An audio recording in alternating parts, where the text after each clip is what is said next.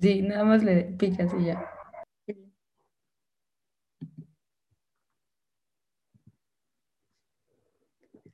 Los gallinazos sin plumas, de Julio Ramón Ribeiro. A las 6 de la mañana, a la ciudad se levanta de puntillas y comienza a dar sus primeros pasos. Una fina niebla disuelve el perfil de los objetos y crea como una atmósfera encantada. Las personas que recorren la ciudad a esta hora parecen que están hechas de otra sustancia, que pertenecen a un orden de vida fantasmal. Las beatas se arrastran penosamente hasta desaparecer en los pórticos de las iglesias. Los noctámbulos, macerados por la noche, regresan a sus casas envueltos en sus bufandas y en su melancolía. Los basureros inician por la avenida Pardo su paseo siniestro, armados de escobas y de carretas. A esta hora se ve también obreros caminando hacia la tranvía, policías bostezando contra los árboles, canillitas morados de frío, sirvientas sacando los cubos de basura. A esta hora, por, último, como una especie de misteriosa consigna, aparecen los gallinazos sin plumas. A esta hora, el viejo don Santos se pone la pierna de palo y sentándose en el colchón comienza a berrear. A levantarse, Efraín, Enrique, ya es hora. Los dos muchachos corren a la sequía del corralón, frotándose los ojos legañosos. Con la tranquilidad de la noche, el agua se ha remansado y en su fondo transparente se ven crecer hierbas y deslizarse ágiles infusorios. Luego de enjuagarse la cara, coge cada cual su lata y se lanzan a la calle. Don Santos, mientras tanto, se aproxima al chiquero y con su larga vara golpea el lomo de su cerdo que se revuelca entre los desperdicios. Todavía te falta un poco, marrano, pero aguarda no más, que ya llegará tu turno. Efraín y Enrique se demoran en el camino trepándose a los árboles para arrancar moras o recogiendo piedras, de aquellas filudas que cortan el aire y hieren por la espalda. Siendo aún la hora celeste, llegan a su dominio, una larga calle ornada de casas elegantes que desemboca en el malecón. Ellos no son los únicos. En otros corralones, en otros suburbios, alguien ha dado la voz de alarma y muchos se han levantado. Unos portan latas, otros cajón de cartón. A veces solo basta un periódico viejo sin conocerse. Sin conocerse forman una especie de organización clandestina que tiene repartida toda la ciudad. Los hay que merodean por los edificios públicos, otros han elegido los parques o los muladares, hasta los perros han adquirido sus hábitos, sus itinerarios, sabiéndolo aleccionados por la miseria. Efraín y Enrique, después de un breve descanso, empiezan su trabajo. Cada uno escoge una acera de la calle. Los cubos de basura están alienados delante de las puertas. Hay que vaciarlos íntegramente y luego comenzar la exploración. Un cubo de basura es siempre una caja de sorpresas. Se encuentran latas de sardinas, zapatos viejos, pedazos de pan, pericotes muertos, algodones inmudos. A ellos solo les interesan los restos de, de comida. En el fondo del chiquero, Pascual recibe cualquier cosa y tiene predilección por las verduras ligeramente descompuestas. La pequeña lata de cada uno se va llenando de tomates podridos, pedazos de cebo, extrañas salsas que no figuran en ningún manual de cocina. No es raro, sin embargo, hacer un hallazgo valioso. Un día, Efraín encontró unos tirantes con los que fabricó una onda, otra vez una pera casi buena que devoró en el acto. Enrique, en cambio, tiene suerte para las cajitas de remedio, los, los pomos brillantes, las escobillas de dientes usadas y otras cosas semejantes que coleccionan con avidez. Después de una rigurosa selección, regresan la basura al cubo y se lanzan sobre el próximo. No conviene demorarse mucho, porque el enemigo siempre está al acecho. A veces son, sorprendidos por las sirvientas y tienen que huir dejando regado, dejando regado su botín. Pero con más frecuencia es el carro de la baja policía el que aparece y entonces la jornada está perdida. Cuando el sol asoma sobre las lomas, la hora celeste llega a su fin. La niebla se ha disuelto. Las beatas están sumidas en éxtasis. Los noctámbulos duermen. Las canillitas han repartido los diarios. Los obreros trepan a, a los andamios. La luz desvanece el mundo mágico del alba. Los gallinazos sin plumas han regresado a su nido. Don Santos los esperaba con el café preparado. A ver, ¿qué cosa me han traído? Husmeaba entre las latas y si la provisión estaba buena, hacía siempre el mismo comentario. Pascual, tendrá banquete hoy día. Pero la mayoría de las veces estallaba. ¡Idiotas! ¿Qué han hecho hoy día? Se han puesto a jugar seguramente. Pascual se morirá de hambre. Ellos huían hacia el emparrado, con las orejas ardientes de los pescozones, mientras el viejo se arrastraba hasta el chiquero. Desde el fondo de su reducto cerdo empezaba, desde el fondo de su reducto el cerdo empezaba a gruñir. Don Santos lamentaba la comida. Mi pobre Pascual, hoy día te quedarás con hambre por culpa de estos amarros. Ellos no te engríen como yo. Habrá que zurrarlos para que aprendan. Al comenzar el invierno, el cerdo estaba convertido en una especie de monstruo insaciable. Todo le parecía poco y don Santos se vengaba en sus nietos del hambre del animal. Los obligaba a levantarse más temprano, a invadir los terrenos ajenos en busca de más desperdicios. Por último, los forzó a que se dirigieran hasta el muladar que estaba al borde del mar. Allí encontrarán más cosas. Será más fácil, además, porque todo está junto. Un domingo, Efraín y Enrique llegaron al barranco los carros de la baja policía. Siguiendo una huella de tierra, descargaban la basura sobre una pendiente de piedras. Visto desde el malecón, el muladar formaba una especie de acantilado oscuro y humeante, donde los gallinazos y los perros se desplazaban como hormigas. Desde lejos, los muchachos arrojaron piedras para espantar a sus enemigos. El perro se retiró aullando. Cuando estuvieron cerca, sintieron un olor nauseabundo que penetró hasta sus pulmones. Los pies se les hundían en un alto de plumas, de excrementos, de materias descompuestas o quemadas. Enterrando las manos, comenzaron la exploración. A veces, bajo un periódico amarillento, descubrían una carroña devorada a medios. En los acantilados próximos, los gallinazos espiaban impacientes y algunos se acercaban saltando de piedra en piedra, como si quisieran acorralarlos. Efraín gritaba para intimidarlos, y sus gritos resonaban en el desfiladero y hacían desprenderse guijarros que rodaban hacia el mar. Después de una hora de trabajo, regresaron al corredor con los cubos llenos. ¡Bravo! exclamó don Santos. Habrá que repetir esto dos o tres veces por semana. Desde entonces, los miércoles y los domingos, Efraín y Enrique hacían el trote hasta el muladar. Pronto formaron parte de la extraña fauna de estos lugares, y los gallinazos acostumbrados a su presencia laboraban a su lado, graznando, aleteando, escarbando con sus picos amarillos, como ayudándoles a descubrir la pista de la preciosa suciedad.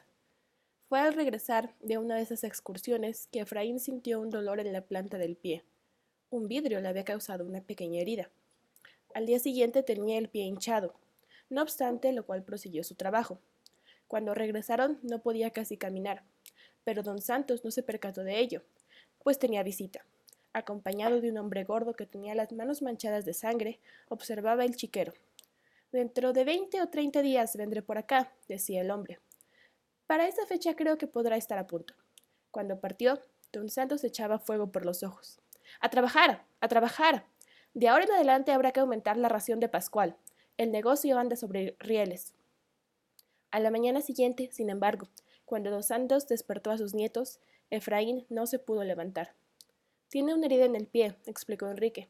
Ayer se cortó con un vidrio. Don Santos examinó el pie de su nieto. La infección había comenzado. Estas son patrañas. Que se lave el pie en la sequía y que se envuelva con un trapo. Pero sí le duele, intervino Enrique. No puede caminar bien. Don Santos meditó un momento. Desde el chiquero llegaban los gruñidos de Pascual. ¿Y a mí? preguntó dándose un palmazo en la pierna de palo. ¿Acaso me duele la pierna? Y yo tengo setenta y setenta años y yo trabajo.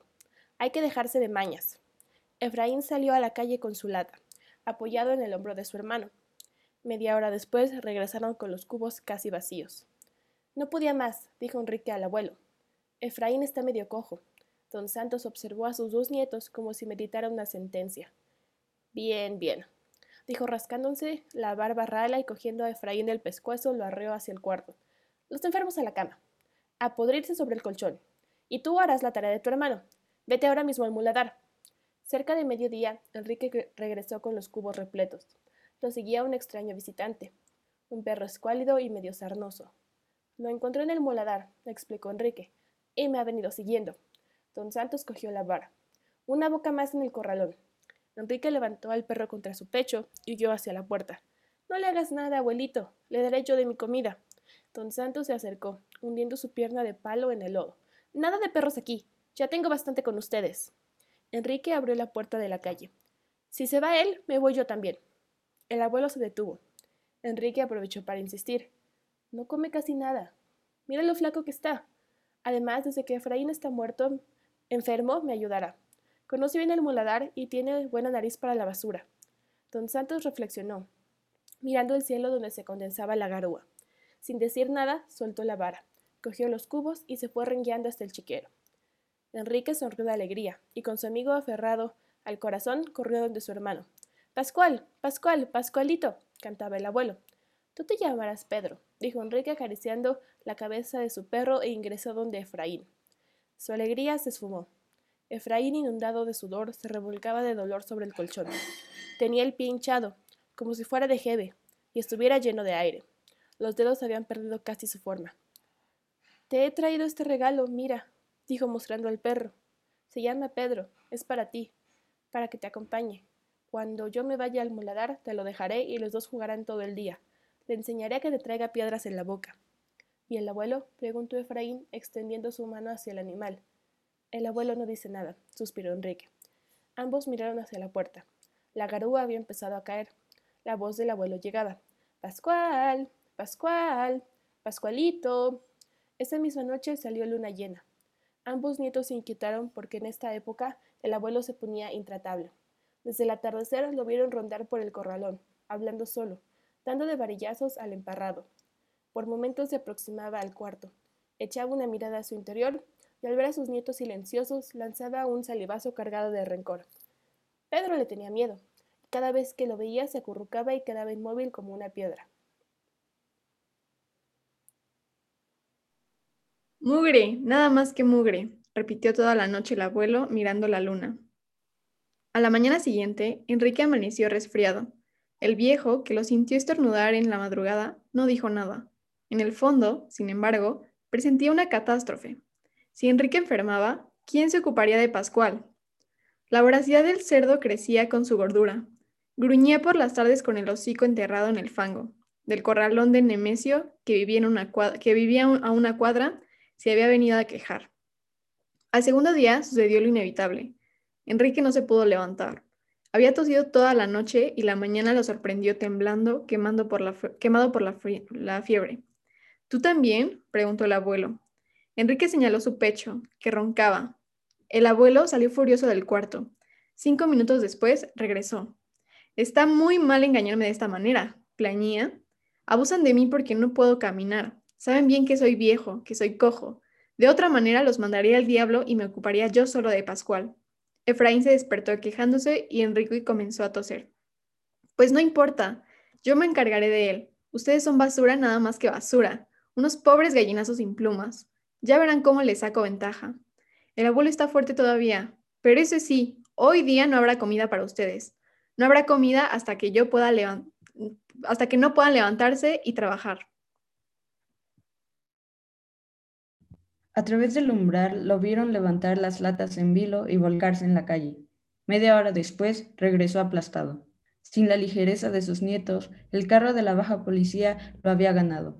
Los perros, además, habían querido morderlo.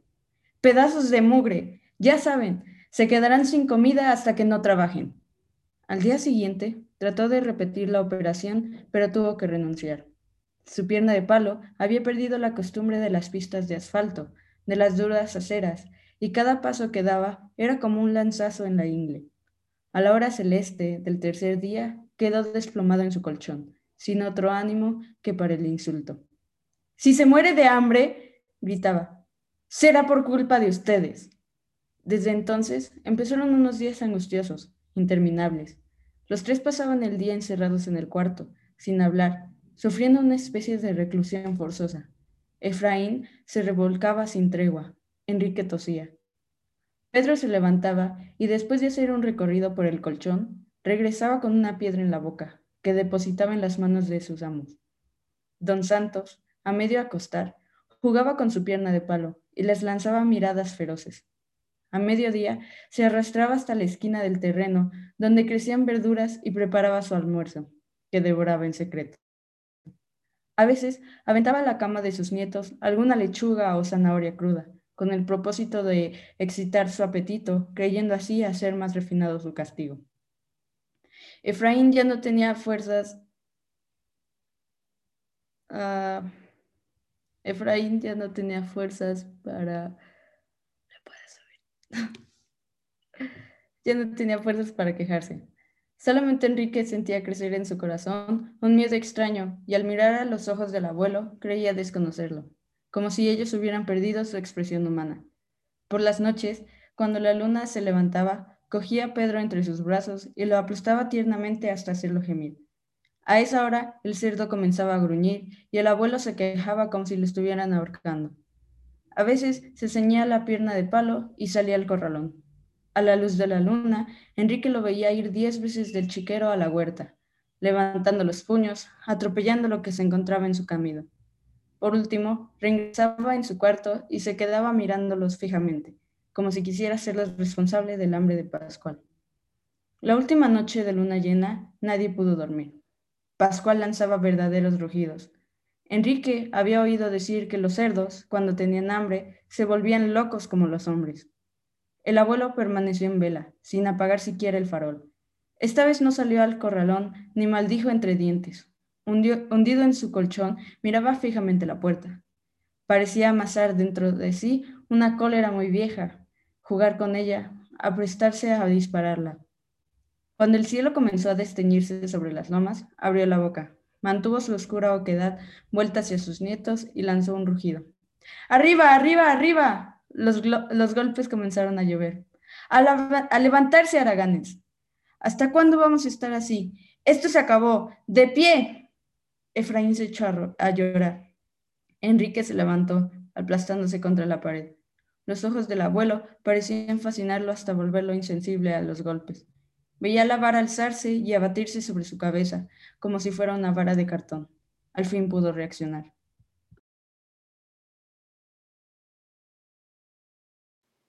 A Efraín no. Él no tiene la culpa. Déjame a mí solo. Yo saldré. Yo iré al muladar. El abuelo se contuvo jadeante. Tardó mucho en recuperar el aliento. Ahora mismo. Al muladar. Lleva los dos cubos. Cuatro cubos. Enrique se apartó. Cogió los cubos y se alejó a la carrera. La fatiga del hombre y de la convalecencia lo hacían trastabillar. Cuando abrió la puerta del corralón, Pedro quiso seguirlo. Tú no, Quédate aquí cuidando a Efraín. Y se lanzó a la calle respirando a pleno pulmón el aire de la mañana. En el camino comió hierbas. Estuvo a punto de mascar la tierra. Todo lo veía a través de una niebla mágica. La debilidad lo hacía ligero, etéreo. Volaba casi como un pájaro. En el muladar se sintió un gallinazo más entre los gallinazos. Cuando los cubos estuvieron rebosantes, emprendió el regreso. Las beatas, los noctámbulos, las canillitas descalzos, Todas las secreciones del alba comenzaron a dispersarse por la ciudad. Enrique, devuelto a su mundo, caminaba feliz entre ellos, en su mundo de perros y fantasmas, tocado por la hora celeste.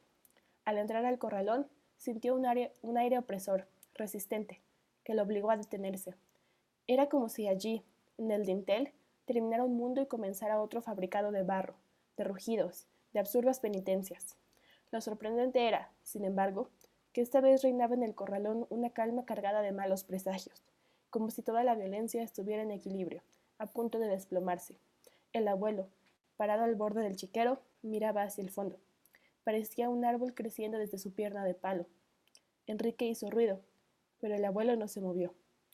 Aquí están los cubos. Don Santos le volvió la espalda y quedó inmóvil. Enrique soltó los cubos y corrió intrigado hacia el cuarto. Efraín apenas lo vio comenzó a gemir. Pedro, Pedro, ¿qué pasa? Pedro ha mordido al abuelo. El abuelo cogió la vara. Después lo sentí aullar. Enrique salió del cuarto. Pedro, ven aquí. ¿Dónde estás, Pedro? Nadie le respondió. El abuelo seguía inmóvil, con la mirada en la pared. Enrique, Enrique tuvo un mal presentimiento. De un salto se acercó al viejo. ¿Dónde está Pedro? Su mirada descendió al chiquero. Pascual devoraba algo en medio del lodo. Aún quedaban las piernas y el rabo del perro.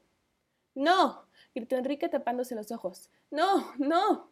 y a través de las lágrimas buscó la mirada del abuelo. Este la rehuyó, girando torpemente sobre su pierna de palo. Enrique comenzó a danzar en torno suyo, prendiéndose de su camisa, gritando, pataleando, tratando de mirar a sus ojos, de encontrar una respuesta. ¿Por qué has hecho eso? ¿Por qué? El abuelo no respondía. Por último, impaciente, dio un manotón a su nieto que lo hizo rodar por la tierra. Desde allí Enrique observó al viejo, que, erguido como un gigante, miraba obstinadamente el festín de Pascual. Estirando la mano encontró la vara que tenía el extremo manchado de sangre. Con ella se levantó de puntillas y se acercó al viejo. ¡Voltea! gritó. ¡Voltea! Cuando Dos Santos se volvió, divisó la vara que cortaba el aire se estrellaba contra su pómulo. ¡Toma! chilló Enrique, y levantó nuevamente la mano. Pero súbitamente se detuvo temeroso de lo que estaba haciendo, y lanzando la vara a su alrededor, miró al abuelo casi arrepentido. El viejo, cogiéndose el rostro, retrocedió un paso. Su pierna de palo tocó la tierra húmeda, resbaló y, y dando un alarido se precipitó de espaldas al chiquero. Enrique retrocedió unos pasos. Primero aguzó el oído, pero no se escuchaba ningún ruido. Poco a poco se fue aproximando. El abuelo, con la pata de palo quebrada, estaba de espaldas en el fango. Tenía la boca abierta, y sus ojos buscaban a Pascual, que se había refugiado en un ángulo y husmeaba sospechosamente el lodo. Enrique se fue retirando, con el mismo sigilo con el que se había aproximado. Probablemente el abuelo alcanzó a divisarlo, pues mientras corría hacia el cuarto le pareció que lo llamaban por su nombre, con un tono de ternura que él nunca había escuchado. A mí, Enrique, a mí. Pronto, exclamó Enrique precipitándose sobre su hermano. Pronto, Efraín. El viejo se ha caído al chiquero. Debemos irnos de acá. ¿A dónde? preguntó Efraín. A donde sea, al muladar, donde podamos comer algo, donde los gallinazos. No me puedo parar. Enrique cogió a su, a su hermano con ambas manos y lo estrelló contra su pecho.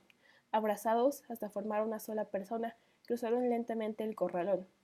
Cuando abrieron el potrón de la calle, se dieron cuenta que la hora celeste había terminado y que la ciudad, despierta y viva, abría ante ellos su gigantesca mandíbula. Desde el chiquero llegaba el rumor de una batalla. Fin.